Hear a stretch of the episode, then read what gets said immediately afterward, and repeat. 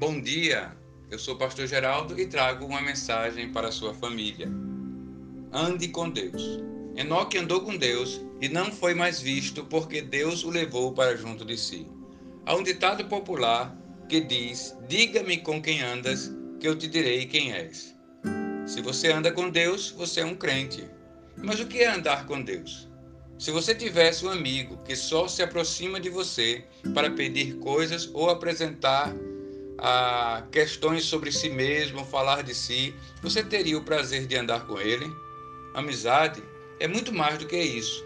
É falar e ouvir o coração do outro. É quem está junto desejar agradar ao amigo. No Salmo capítulo 5, versículo 3, na Bíblia Viva, diz assim: Bem cedinho, de manhã, faço a minha oração. Tu, Senhor, ouves a minha voz. Faço a minha oração e fico esperando, vigiando com atenção para descobrir a tua resposta. Qual será a resposta do amigo Jesus às nossas considerações? Vários outros personagens tiveram a experiência de andar com Deus. Em Gênesis 6:9 diz: Noé andava com Deus. Você gostaria de andar com Deus, você está andando com Deus.